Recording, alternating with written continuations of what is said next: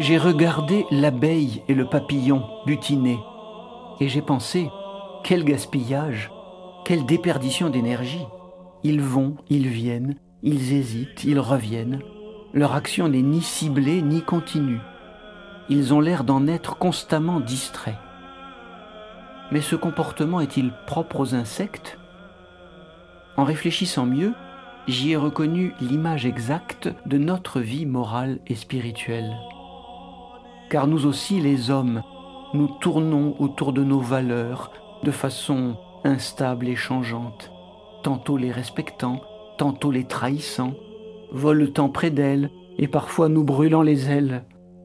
Nous agissons tantôt bien, tantôt mal, délaissant nos bonnes résolutions, puis revenant vers elles, butinant de façon désordonnée au gré de nos envies momentanées. Nous sommes contradictoires et contrastés, très efficaces sur le plan technique, mais très instables au plan affectif et très malléables au plan moral.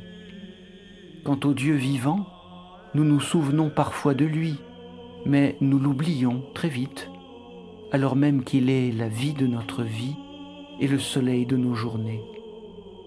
Décidément, l'abeille et le papillon n'ont pas grand-chose à nous envier. Et si nous décidions d'être un peu plus fermes, un peu moins dispersés La bonne éducation, on le sait, apprend à l'enfant à ne pas gigoter constamment et dans tous les sens. La vie spirituelle ne commence-t-elle pas par un effort similaire? Allons, un peu de constance, de fermeté, faute de quoi nous ne savons que papillonner.